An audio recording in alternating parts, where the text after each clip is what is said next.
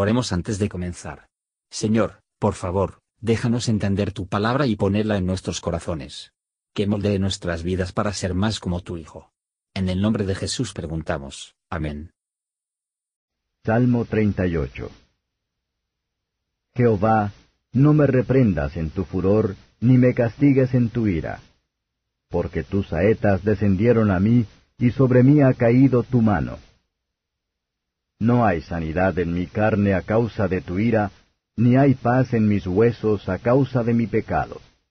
Porque mis iniquidades han pasado mi cabeza, como carga pesada se han agravado sobre mí. Pudriéronse, corrompiéronse mis llagas a causa de mi locura. Estoy encorvado, estoy humillado en gran manera, ando enlutado todo el día. Porque mis lomos están llenos de irritación, y no hay sanidad en mi carne. Estoy debilitado y molido en gran manera, bramo a causa de la conmoción de mi corazón. Señor, delante de ti están todos mis deseos, y mi suspiro no te es oculto. Mi corazón está acongojado, hame dejado mi vigor, y aun la misma luz de mis ojos no está conmigo. Mis amigos y mis compañeros se quitaron de delante de mi plaga, y mis cercanos se pusieron lejos, y los que buscaban mi alma armaron lazos, y los que procuraban mi mal hablaban iniquidades, y meditaban fraudes todo el día. Mas yo, como si fuera sordo, no oía, y estaba como un mudo que no abre su boca. Fui pues como un hombre que no oye, y que en su boca no tiene reprensiones.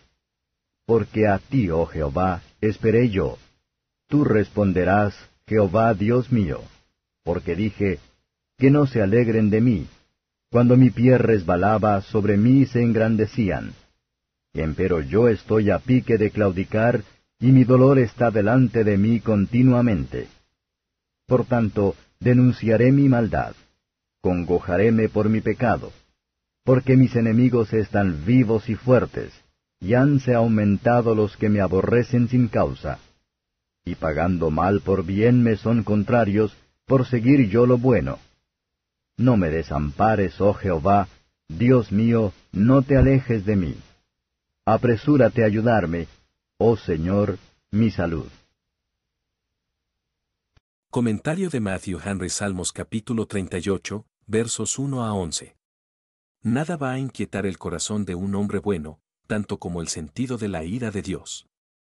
La manera de mantener el corazón tranquilo es para mantenernos en el amor de Dios. Pero el sentimiento de culpa es demasiado pesada de llevar y se hundiría hombres en la desesperación y la ruina si no son retiradas por la misericordia perdonadora de Dios. Si no hubiera pecado en nuestras almas, no habría dolor en los huesos, no hay enfermedad en nuestros cuerpos. La culpa del pecado es una carga para toda la creación, que gime bajo ella va a ser una carga para los pecadores mismos, cuando están cargados en virtud del mismo.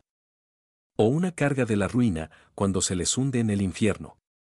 Cuando percibimos nuestra verdadera condición, el buen médico se valorará, buscó y obedeció. Sin embargo, muchos dejan que sus heridas ranquen, porque retardan para ir a su amigo misericordioso.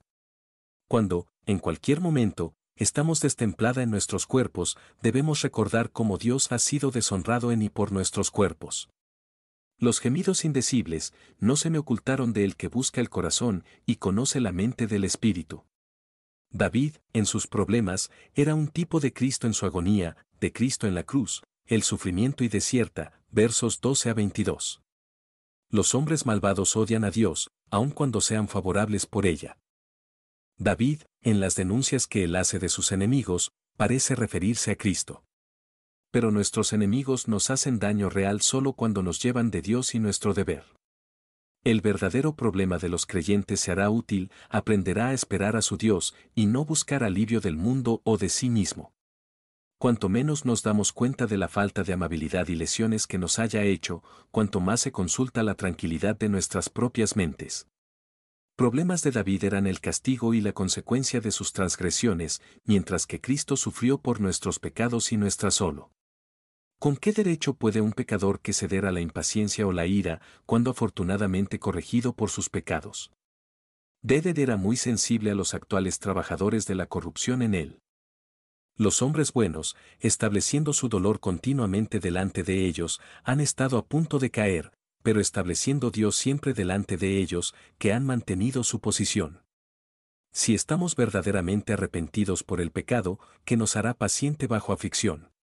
Nada va más cerca del corazón de un creyente cuando en la aflicción, que al estar bajo el temor de Dios de abandonarlo, ni cualquier cosa viene más con sentimiento de su corazón que esta oración, no te alejes de mí, el Señor se apresurará a ayudar a aquellos que confían en Él como su salvación.